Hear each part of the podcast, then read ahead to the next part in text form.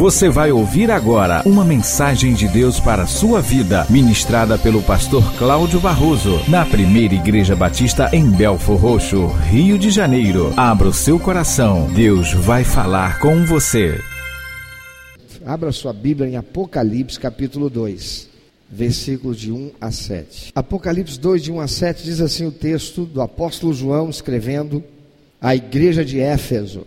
É o Senhor Jesus que está ordenando a ele que assim o faça, e o texto diz: Ah, o anjo da igreja em Éfeso escreve: Estas coisas diz aquele que conserva na mão direita as sete estrelas e que anda no meio dos sete candeeiros de ouro.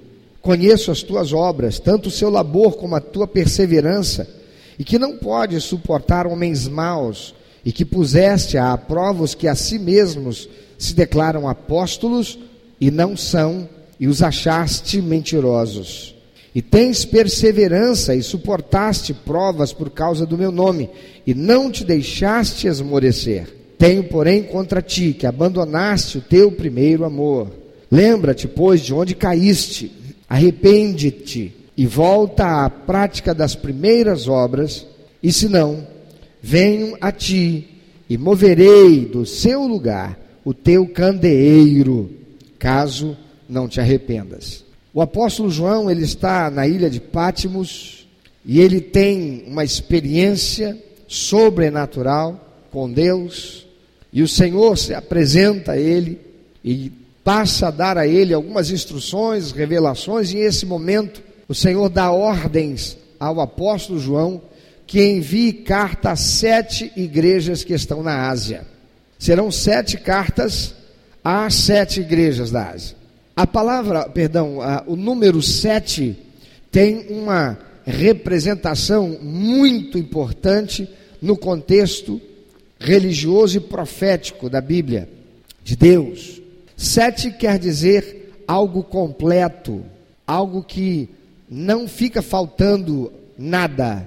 As sete igrejas, portanto, elas são uma representação das igrejas que existiam naquele tempo, das igrejas que existiram após aquele tempo, das igrejas que existem hoje em todos os lugares do mundo, das igrejas que existirão depois de nós até que Jesus venha.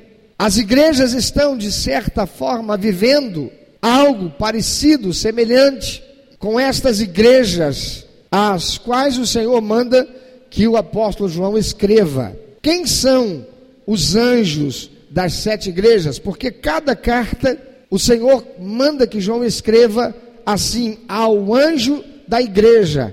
Escreve. Então escreva e envie essa carta ao anjo da igreja. Quem é esse anjo? Ou quem são os anjos das sete igrejas? Alguns dizem que eles são anjos designados para proteger as igrejas. Outros dizem que eles são ah, os pastores daquelas igrejas. Ora, anjos são seres espirituais. João escrever uma carta para um ser espiritual não é coerente à luz de todo o ensino bíblico. Anjo é uma palavra que tem a designação da função daquele que a carrega. Anjo é um mensageiro de Deus. Nesse contexto, chamar de anjo o pastor da igreja local está absolutamente coerente, sobretudo porque quem está fazendo é o Senhor Jesus, instruindo o seu apóstolo, o apóstolo João.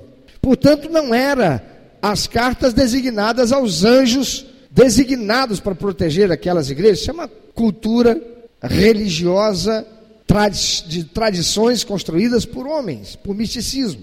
Porque as sete igrejas nos capítulos 2 e 3 têm reprimendas?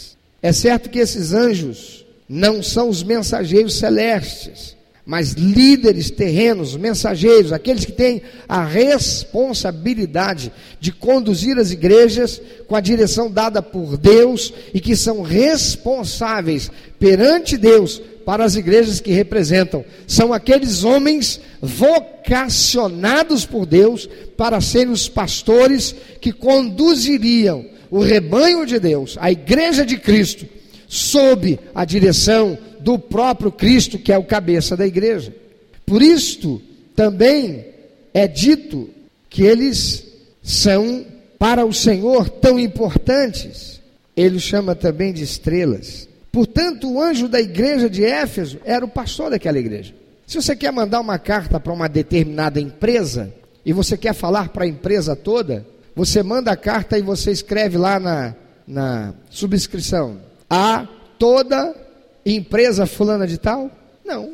Você manda a primeira igreja batista em Belfor Roxo, atenção do pastor Cláudio Cortes Barroso, que é o presidente da igreja, é o pastor da igreja. Você vai mandar uma carta para a IBM e você vai mandar a IBM. Chega lá, vai para a mão de quem? Tem que ir para a mão daquele que será o responsável para tratar do assunto que você quer. Se você quer um, tratar de um assunto relacionado a contas a pagar, você vai mandar para a IBM a atenção da, de contas a pagar. Mas se for para toda a empresa, você vai mandar para o presidente, o líder da empresa. É o que Deus está fazendo aqui.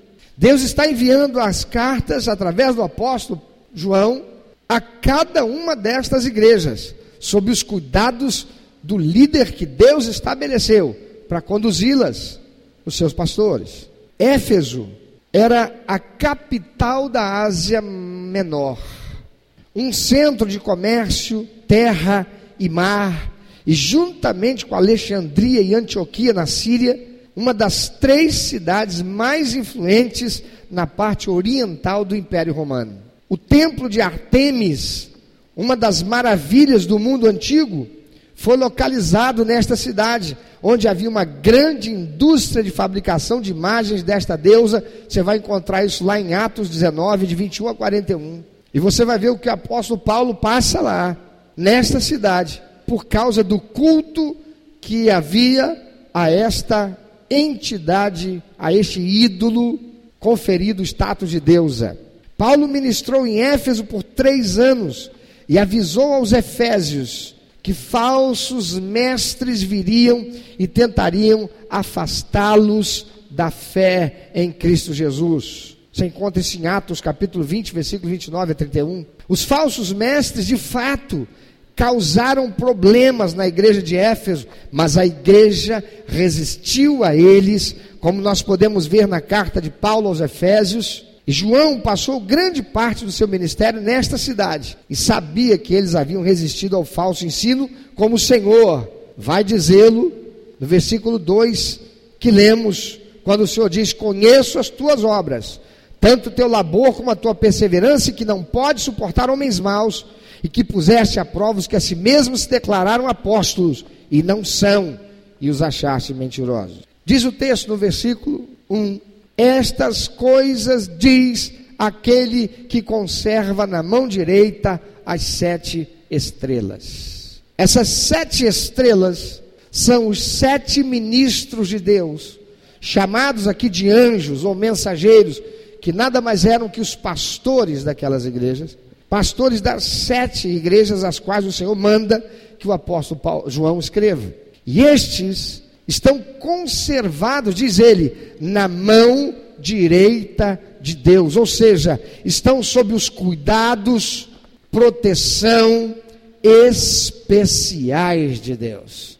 O Senhor diz: Estas coisas diz aquele que conserva na mão direita as sete estrelas. Qual a importância de mão direita ou a destra? É que dentro da cultura daquele povo, as coisas boas, as coisas certas, eram feitas com a mão direita. A mão esquerda, ela era considerada como ainda hoje, em muitos países lá daquela região do Oriente, a mão que pega as coisas vergonhosas, que lida com as coisas que não são agradáveis. É a mão usada para fazer a asepsia do corpo.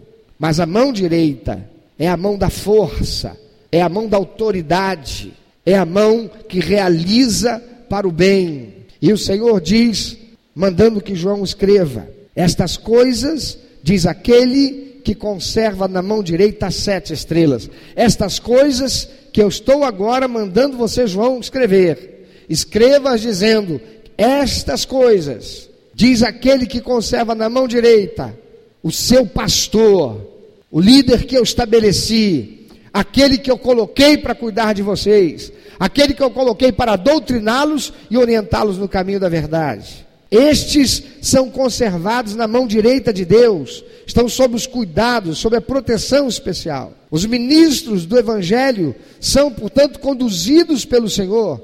Ele é quem os ilumina e influencia. Eles são os instrumentos do Senhor e todo o bem que fazem é por causa da mão do Senhor na qual estão, se são ministros do Senhor.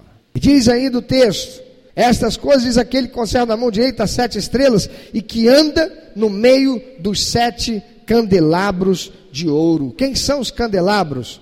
São as igrejas. São as sete igrejas às quais o Senhor manda que João escreva. Amados, diz o texto que Jesus detém as sete estrelas na sua mão direita, os mensageiros das igrejas, indicando o seu poder e autoridade sobre as igrejas e sobre os seus líderes. Éfeso havia se tornado uma igreja grande, mas Éfeso havia se tornado também uma igreja orgulhosa. E a mensagem de Jesus, através do apóstolo João nesta carta, iria lembrá-la de que só ele é a cabeça do corpo dos crentes. Não é o pastor. O pastor apenas está na mão dele. Não é a própria igreja.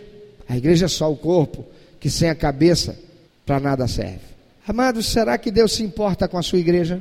Se você é tentado a duvidar que o Senhor ainda hoje se importa com as suas igrejas, assim como lá naquele tempo, basta olhar mais de perto essas sete cartas que estão no princípio desse livro do Apocalipse.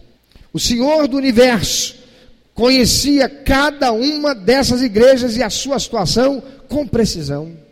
A palavra de Deus diz que até os fios do cabelo da nossa cabeça estão contados. Não é isso?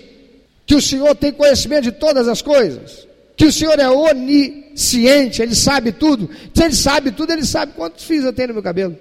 Ele é quem dá vida e atira. Ele é quem capacita com vigor. Ele é quem dá oportunidade.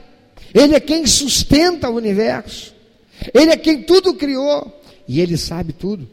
A palavra de Deus nos dá conta de que nada escapa do conhecimento do Senhor. E em cada carta, em cada uma destas sete cartas, Jesus disse a João para escrever sobre pessoas específicas, lugares e eventos. Ele elogiou os crentes pelos seus sucessos, ele disse como corrigir as suas falhas. Assim como Jesus cuidou de cada uma dessas igrejas, queridos, ele também cuidou sempre de todas as demais igrejas, ao longo de toda a história, está fazendo isso hoje. Ele está fazendo isso com esta igreja. E ele está sempre cuidando da igreja através de um púlpito santo, através de um mensageiro comprometido com ele e não com seus interesses e não com interesses alheios através de um púlpito que não se corrompe nem pela política e nem pelas coisas desse mundo e nem pelo materialismo. Muitos foram aqueles que tentaram se apossar do trabalho árduo realizado pelo apóstolo Paulo, pelo apóstolo Pedro, pelo apóstolo João, pelo apóstolo Tiago e por santos apóstolos e por aqueles evangelistas que saíam por as cidades pregando o evangelho e estabelecendo as igrejas de Cristo. E muitos eram aqueles que tentaram depois, com o passar do tempo, deturpar o evangelho construir um ambiente, um nicho de poder para tomar posse daquilo que foi realizado. Nada diferente do que acontece hoje. Quantas são as igrejas de Cristo na denominação batista, para não falar de outras, que no passado eram igrejas santas, igrejas comprometidas com a verdade, igrejas comprometidas com a palavra de Deus, igrejas comprometidas com a sã doutrina, mas alguém começou a minar a verdade colocando elementos pútridos, imorais, corruptos, mas sorrateiros. E passado um pouco de tempo, onde estão aquelas igrejas? Estão hoje pregando um evangelho mentiroso, um evangelho corrompido, um evangelho que aceita o pecado, um evangelho que é desprovido da santidade e cheio do socialismo desprovido da verdade de Cristo e cheio de Marx, cheio de Lenin, vazios de Cristo. Jesus quer que a igreja que somos nós alcance o seu maior potencial. O grupo de crentes com quem você adora e serve é o veículo de Deus para mudar o mundo. Por isso, Jesus deixou para a igreja a grande comissão, enquanto vocês vão vivendo a vida de vocês. Façam discípulos de todas as pessoas com as quais vocês encontrarem e com todas as pessoas de todos os lugares, ensinando-os aquilo que eu vos ensinei e ajudando-os a guardar tudo que eu lhes ensinei e tornando-os comprometidos com esse evangelho pelo batismo do arrependimento, da confissão santa e da aliança feita no meu sangue. E disse Jesus: E eis que eu estou com vocês todos os dias, até que tudo acabe. Amados, Jesus quer que a igreja que somos nós alcance o seu maior potencial. Para isso acontecer, a luz da igreja não pode se apagar. Olha para quem está perto de você. Ajude ele, porque daqui a pouco ele vai ter que entender isso. E diga para ele: a luz da igreja não pode apagar. E você é responsável por isso. Ouça.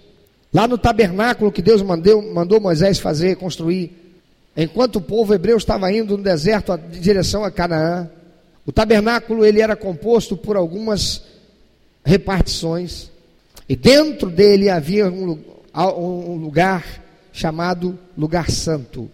Somente os sacerdotes levitas, somente os levitas sacerdotes poderiam entrar lá. Para entrar, eles tinham que passar pela bacia de bronze, que fora feito usando o bronze, que eram os espelhos que as mulheres hebreias usavam, porque não havia vidro. Então, era um bronze muito polido, que era usado como espelho, porque refletia a imagem nele. E Deus deu ordem que era para pegar dos espelhos das mulheres hebreias, para fazer aquela bacia de bronze, era uma grande bacia, e ela deveria ser cheia de água, e toda vez que o sacerdote fosse entrar no lugar santo, onde lá estavam os pães da proposição que tinham que ser mantidos frescos, lá estava o altar do incenso, que deveria ser mantido sempre em atividade. E lá estava o candelabro com as sete lâmpadas, que deveria ser mantido sempre acesa. E somente os sacerdotes poderiam entrar lá para oficiar isso. Mas para entrar, eles primeiro teriam que fazer uma coisa: eles teriam que chegar na bacia de bronze, eles teriam que se abaixar para pegar da água, lavar as mãos e lavar os pés. E quando eles faziam isso, eles tinham que se ver, se viam automaticamente refletida a sua imagem naquele, naquele, naquela bacia de bronze, que como espelho refletia a sua imagem, era para dizer: assim, veja, a sua sujeira que você precisa lavar e purificar, porque aquilo era simplesmente a purificação porque as mãos estavam sujas de areia, era uma purificação cerimonial, era para ser a representação para aquele que iria entrar e oficiar o serviço santo do lugar santo no tabernáculo, de que para ele entrar lá, ele precisava entrar limpo dos seus pecados. E então ele entrava e lá tinha o candelabro com sete lâmpadas, e eram aquelas lâmpadas acesas que iluminavam aquele recinto, não havia outra luz ali. Por isso deveria ser mantido aceso. Mas amado, o que aconteceria se aqueles que deveriam entrar ali fizessem o seu serviço de qualquer jeito? Se não limpassem e estivessem mantendo limpo, tirando o carbono, as cinzas, que ficavam ali naquela, naquele candelabro, se não estivessem sempre renovando o azeite para que ele pudesse manter a chama acesa, o que aconteceria é que o candelabro teria suas lâmpadas apagadas.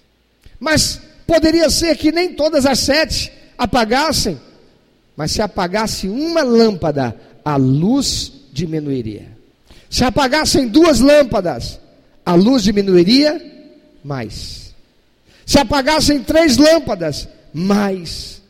E quantas mais lâmpadas apagassem, menos luz teria ali dentro e mais difícil seria, até mesmo para aqueles que entrassem ali, enxergar onde estava o que, porque aquele era um ambiente totalmente fechado. Amados, Jesus quer que a igreja que somos nós alcance o seu maior potencial. E o grupo de crentes com quem você adora e serve é um veículo de Deus para mudar o mundo. Ouça, leva isso a sério, porque Deus leva. Durante um longo período de tempo, a igreja em Éfeso tinha se recusado a tolerar o pecado entre os seus membros. Isto não foi fácil em uma cidade conhecida por práticas sexuais ilícitas, imorais, perdão, associadas ao culto da deusa Artemis. Para adorar aquela deusa, havia o culto que envolvia atividade sexual. Havia muita promiscuidade naquela cidade, portanto. É forte o senso comum de que se deve ter a mente aberta em nossos dias, admitindo muitos tipos de coisas que a Bíblia denuncia como pecado, mas chamando-os de escolhas pessoais ou estilo de vida alternativo. É a linguagem que está por aí hoje. Hoje o que está se pregando aí é que a igreja ela deve ser inclusiva. Significa isso? O homossexual pode vir de lá e continuar homossexual, se tornando membro da igreja, sendo batizado, sendo chamado de irmão, de irmã, dizendo que vai para o céu, sem abandonar sua prática pecaminosa do homossexualismo. A prostituta pode continuar prostituta e ela vir e dizer que recebeu Jesus como Salvador e Senhor, ser batizada, se tornar membro da igreja, participar dos ofícios da igreja, ser chamada de irmã e irmão, e não abandonar a promiscuidade e o pecado de prostituição. É o que nós estamos vivendo. Os crentes no dia do Senhor largam a igreja, deixam de ser igreja e vão adorar a sua mãe, colocando-a num pedestal de idolatria, desonrando Deus, porque afinal de contas é a mãe. Você pode falar contra o pai, mas se falar contra a mãe, ferrou. Eu não me lembro jamais de alguém quando eu era garoto, falar mal do meu pai e eu ficar zangado e sair partir para que falou mal do meu pai. O negócio era sempre chegar a mãe. Chegou a minha mãe e acabou. Você pode falar de mim que eu sou feio, cabeça de cebola, o que você quiser. Mas você falou uma coisa que eu não gostei a respeito da minha mãe, da minha mãe não. Primeiro que eu acho que sou injustiça. Os pais aí que me apoiam, apoiem, por favor. Duvido. Sobretudo quem estiver do lado da esposa. Mas a verdade é que muitos crentes no dia de hoje esse dia não é mais o dia do Senhor. Todos os domingos podem ser dia do Senhor, mas o dia da mãe é da mãe, não é do Senhor. Para muitos crentes. Quanta impertinência, hein, pastor? Quanta ignorância, hein, pastor? Quanta radicalidade, hein, pastor? O senhor aí deve ser o senhor deve ser um eleitor de Bolsonaro. Sei não, o senhor é de quando? 64? É. O senhor nasceu quando mesmo? Em fevereiro. E foi no auge da explosão da ditadura da revolução. É, não podia ser outra coisa, não. O senhor, o senhor é meio aí com da ditadura. O senhor é meio ditador, pastor. A palavra de Deus diz que haveria tempo em que os homens não suportariam a santa doutrina de Deus. A palavra de Deus diz que haveria tempo em que pastores que pregassem mensagens como essa, sua igreja teria lugares vazios, mas as igrejas que pregam a cura, a libertação e o dinheiro fácil, que vem porque você deu dinheiro para Deus, ficam abarrotadas de gente.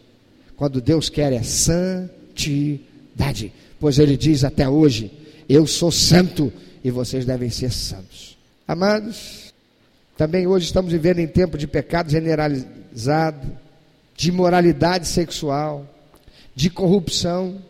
É forte o senso comum de que se deve ter a mente aberta, admitindo muitos tipos de pecados, chamando de escolhas pessoais ou estilo de vidas alternativos. Mas quando o corpo de crentes começa a tolerar o pecado na igreja, isso baixa os padrões e compromete o testemunho da igreja. Sabe o que acontece com a luz da igreja? Ela começa a se apagar. Lembre-se que a aprovação de Deus é infinitamente mais importante do que a aprovação do mundo. Eu quero dizer uma coisa para você: se a minha mãe ficar chateada, porque no chamado Dia das Mães eu não dei nem um telefonema para ela para dizer, mamãe, feliz Dia das Mães, importa agradar ao Senhor, porque eu posso agradar a minha mãe para o inferno. Se agradando a minha mãe eu desagradar a Deus, eu fico com Deus. Ela me deu a vida, deu nada. Quem me deu a vida foi o Deus que me mandou nessa terra. Ah, ela cuidou de mim, é digna da minha mais expressiva manifestação de honra. Pois a palavra de Deus diz: honra teu pai e tua. Devo cuidar dela, porque a palavra de Deus diz que aquele que não cuida dos seus não presta para cuidar das coisas de Deus. Mas nem a minha mãe pode tomar e tomará o lugar que é só de Deus. A minha esposa não vai tomar, meus filhos não vão tomar, nem eu posso tomar. Ah, irmãos, a aprovação de Deus é infinitamente mais importante do que a aprovação do mundo. O mundo, o mundo faz tudo para você se sentir aprovado por ele. O mundo faz tudo, desde garoto. Para fazer parte da turma, você tem que fumar. Porque se você não fuma, você fica lá atrás, você é o estranho, você é o ET da turma. O que? Você ainda é virgem? Ih, que coisa mais antiga. O que? Você tem 18 anos e não perdeu a virgindade? Ah lá. Ih, não, deixa para lá. Nada cai lá não. Como é que é o negócio, velho? O que que é? Você não aceita uma bolazinha? Sabe o que é bola? Propina. Você é bobo, pai. O patrão é honesto, por acaso? Ele rouba de todo mundo. E ladrão que rouba de ladrão, tem quantos anos de perdão? Onde está isso na Bíblia? Ladrão que rouba de ladrão vai para o inferno, igual a ele. Mas o mundo está aí. O quê? Mas sou eu que estou te mandando, sou teu chefe. Diga que eu não estou. Se eu disser que ele está, estou ferrado. Mas foi o seguinte, eu vou, não vou mentir. Eu vou dizer, olha, ele não pode atender agora. Não foi isso que eu mandei falar. Na próxima vez eu te demito. O mundo faz tudo para que você o agrade, para que ele te dê aprovação. Porque a aprovação do mundo significa galgar um posto a mais no mundo, só que você vai morrer. E aquilo que o mundo te dá, você não vai levar, mas aquilo que você fez, agradando o mundo, vai levar você para o inferno. Céu e inferno são duas realidades inexoráveis. Ah, mas ninguém nunca voltou para contar como é. Então, meu filho, você já está com o seu bilhete da cena querendo acertar. Será que você vai ganhar? E se não for você? E se você for para o inferno? Depois que for, não adianta mais. No versículo 2 e 3, Cristo elogiou a igreja de Éfeso. Por quê? Por trabalhar duro. Era uma igreja que trabalhou duro. Por ser perseverante. É uma igreja que ela foi perseverante apesar de ter sido provada por resistir ao pecado. Aquela igreja, no começo dela, era uma igreja que ela não aceitava as coisas do pecado. As mulheres não andavam, nem iam para a igreja, nem andavam fora da igreja, com essas calças de moletom, essas calças leg, mostrando aí toda a. Pois é. Não. Os homens não faziam questão de sensualizar e mostrar que está malhando. Não. Era uma igreja que resistia ao pecado. O controle da televisão Estava na razão, não estava só no dedo. Isso aqui não presta. Isso aqui conduz a fazer baixar a minha resistência. A pornografia, não assisto. Era uma igreja que resistia ao pecado.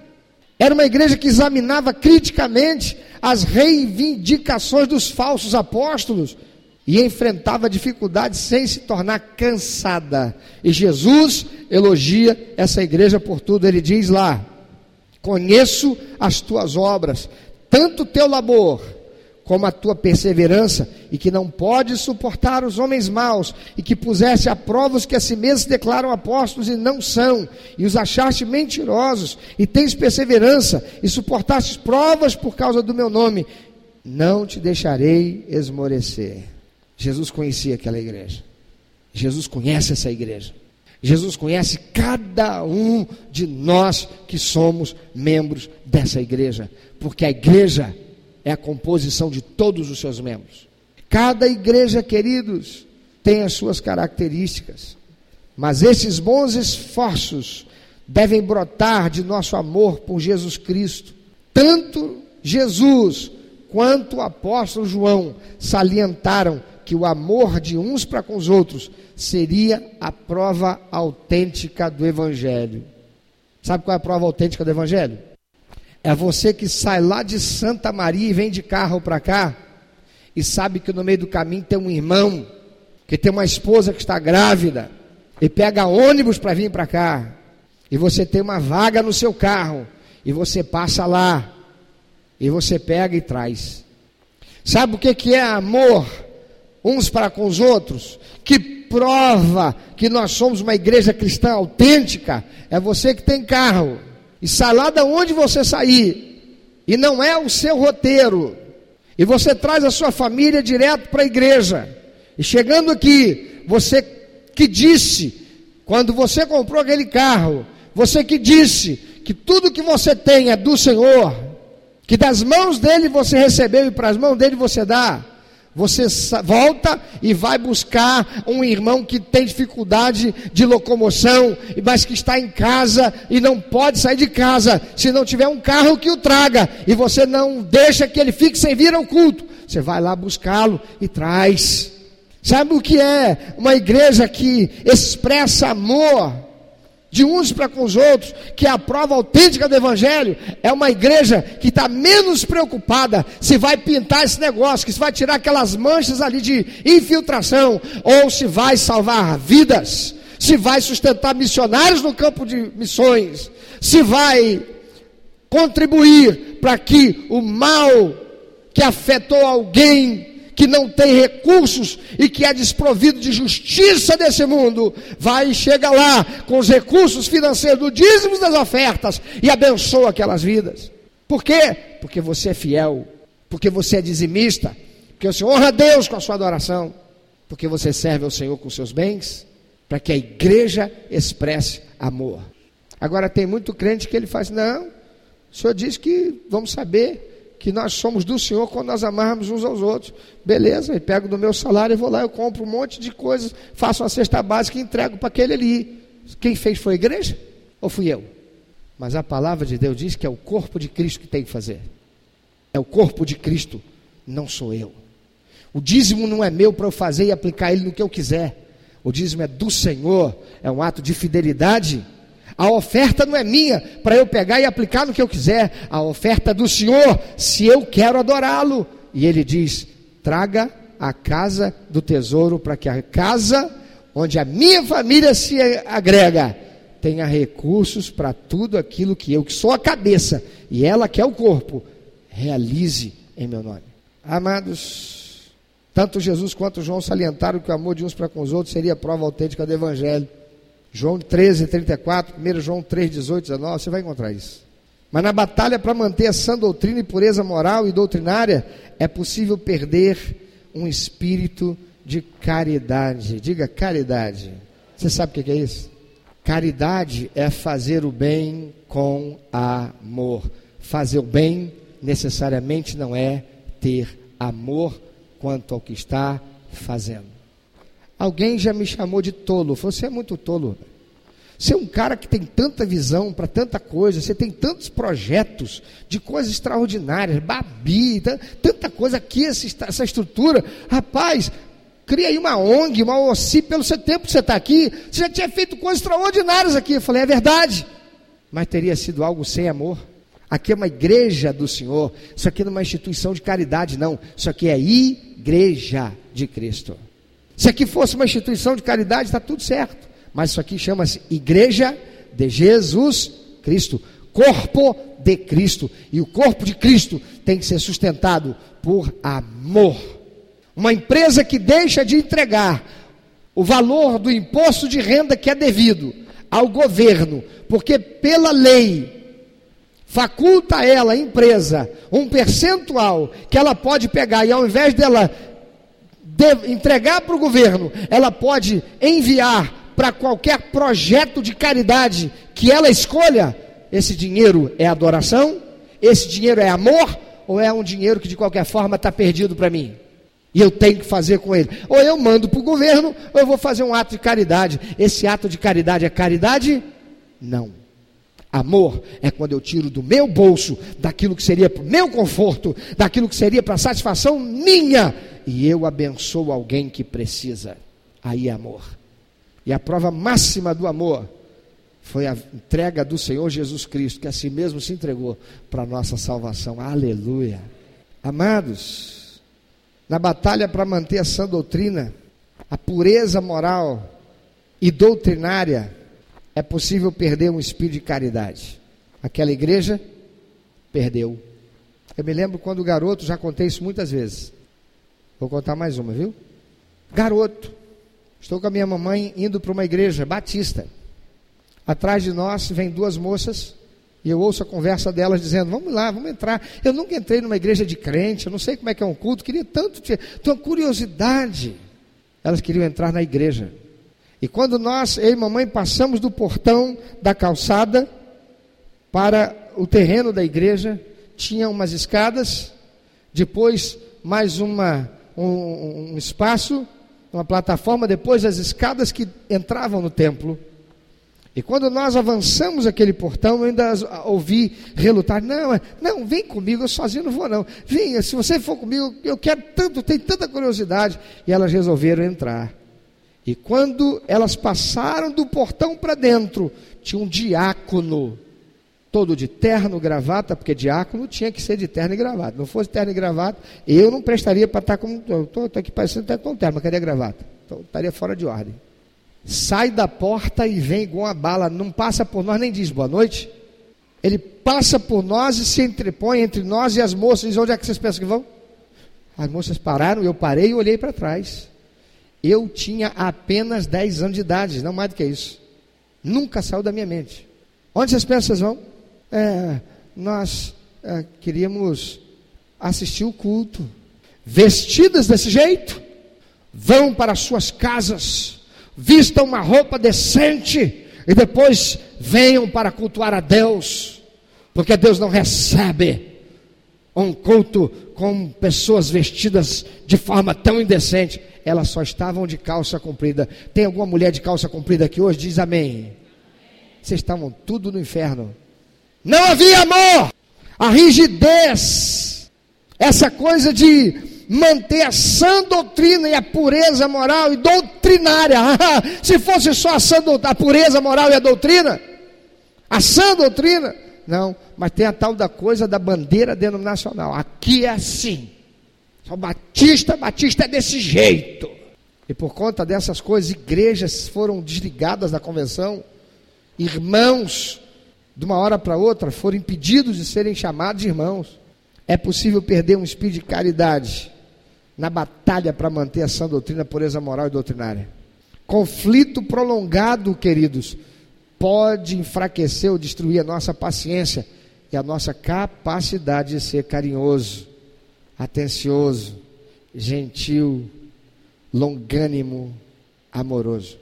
Em defesa da fé, Devemos nos proteger contra qualquer estrutura ou rigidez que enfraqueça o amor. A coisa mais importante não é ser batista, não é ser presbiteriano, não é ser metodista, não é a bandeira denominacional. A coisa mais importante é o amor em Cristo Jesus. Aleluia. Paulo uma vez elogiou a igreja em Éfeso por seu amor a Deus e aos outros, Efésios capítulo 1, versículo 15. Mas muitos dos fundadores da igreja já tinham morrido.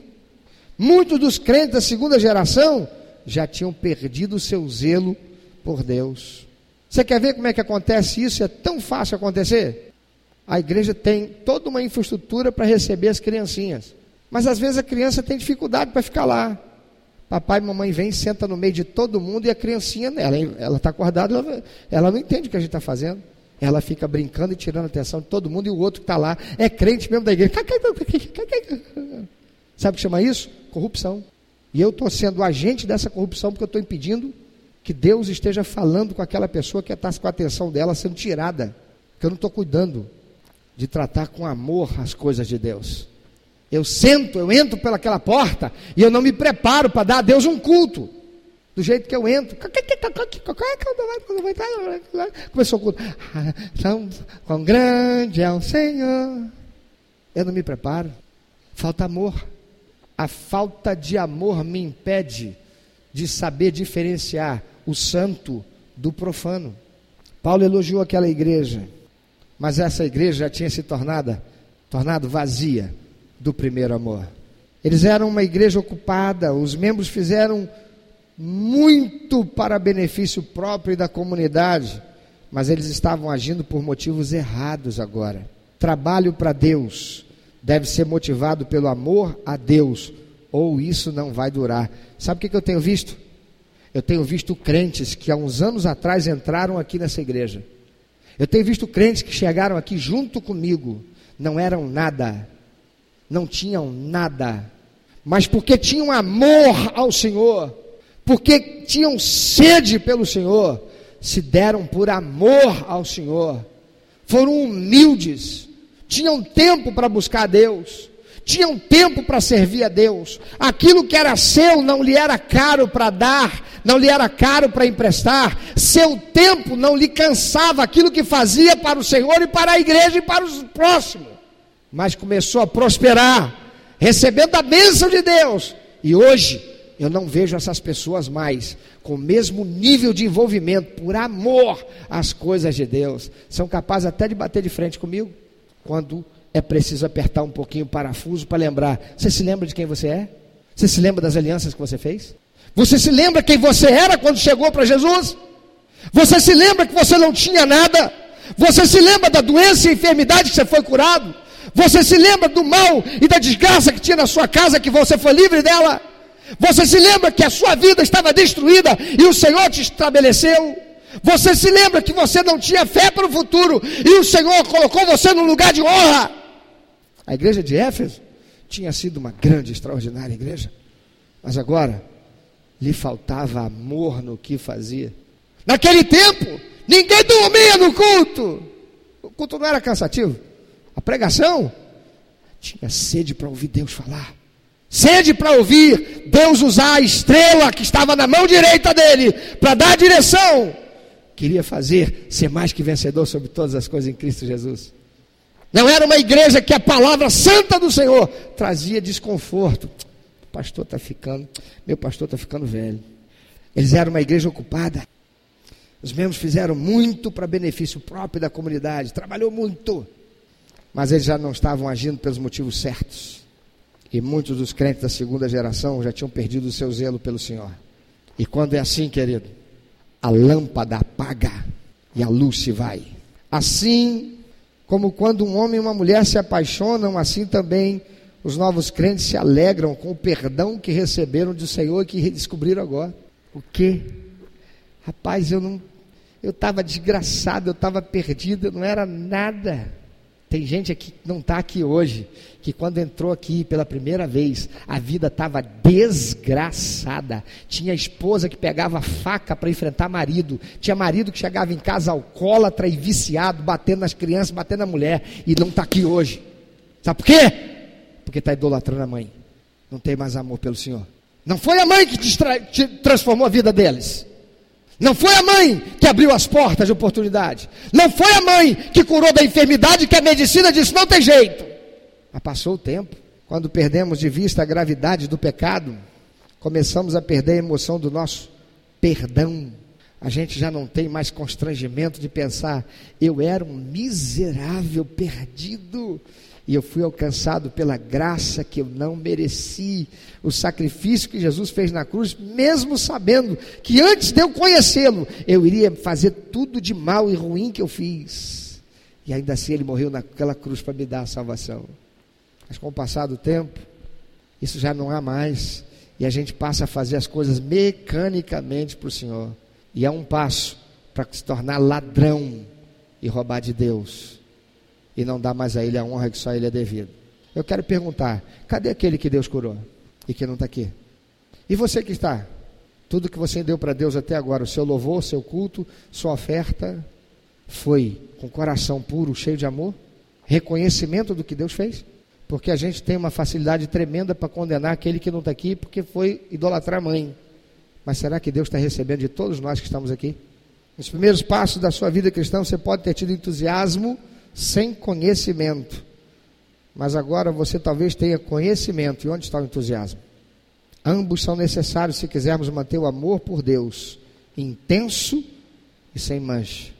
Você ama a Deus com o mesmo fervor como quando você era um cristão novo, que você recebeu Jesus como Salvador e Senhor? Jesus diz no verso 5: Moverei do seu lugar o teu candeeiro, caso não te arrependas. Jesus removeu o teu candelabro do seu lugar, significa que a igreja deixaria de ser uma igreja que fizesse diferença. Significa que você não vai ter diferença. As pessoas vão olhar para você, para tua casa e vão ver que não há a luz e a manifestação da glória de Deus na sua casa. Por quê? Porque a glória de Deus já se foi. Não tem mais luz. Eu sou crente, eu estou salvo, eu vou morrer e vou para o céu. Eu creio. Mas onde está a glória de Deus? Onde está a vitória nas lutas? Onde está a força ao enfrentar a adversidade? Onde está a oração da fé? Que por ser justo, pode muitos seus efeitos para socorrer o aflito e a glória do Senhor manifestar a cura, o perdão, a transformação de realidade. Assim como o candelabro de sete braços no templo dava luz para os sacerdotes enxergarem, como também era assim lá no tabernáculo. As igrejas existem para dar luz à comunidade em que ela está inserida. Eu quero perguntar, nós como igreja aqui, estamos dando luz? A luz que devia dar? A luz que brilha através dessa igreja é a, é a luz que deveria estar brilhando? Aquilo que você está vivendo é a expressão de um cristianismo autêntico que tem amor. Você não faz as coisas para Deus se sentindo cansado. Antes você tinha tempo para servir e se oferecia. Agora você foge quando sabe que o irmão, o irmão vai me procurar pela saída pela direita. Mas Jesus advertiu para aquela gente, para aquela igreja, que a luz deles podia se apagar. Na verdade, amados, o próprio Jesus extinguirá qualquer luz que não cumpra a sua finalidade. A igreja teve que se arrepender dos seus pecados. Ele disse para ela: Lembra-te, pois, de onde caíste, arrepende-te e volta à prática das primeiras obras. E se não, venho a ti e moverei do seu lugar o teu candeeiro, caso não te arrependas. Examine-se, pois, o homem a si mesmo e se expresse ao Senhor. Palavra de Deus para você. Meu amado ouvinte, você que ouviu esta mensagem, se Deus tem falado ao seu coração, se você foi constrangido pelo Espírito Santo e quer compartilhar isso conosco, quer que nós estejamos orando por você, se você quer nos informar que você recebeu Jesus como teu único, eterno e suficiente Salvador, se você quer saber um pouco mais a respeito do que fazer para dar prazer ao coração de Deus e viver a vida que o Senhor tem reservado para você, vida de paz, de equilíbrio, de satisfação, entre em contato conosco. Ligue para nós. Anote, por favor, é 21 2761 1059. 21 2761 1059. Entre em contato conosco. Deus quer continuar falando com você.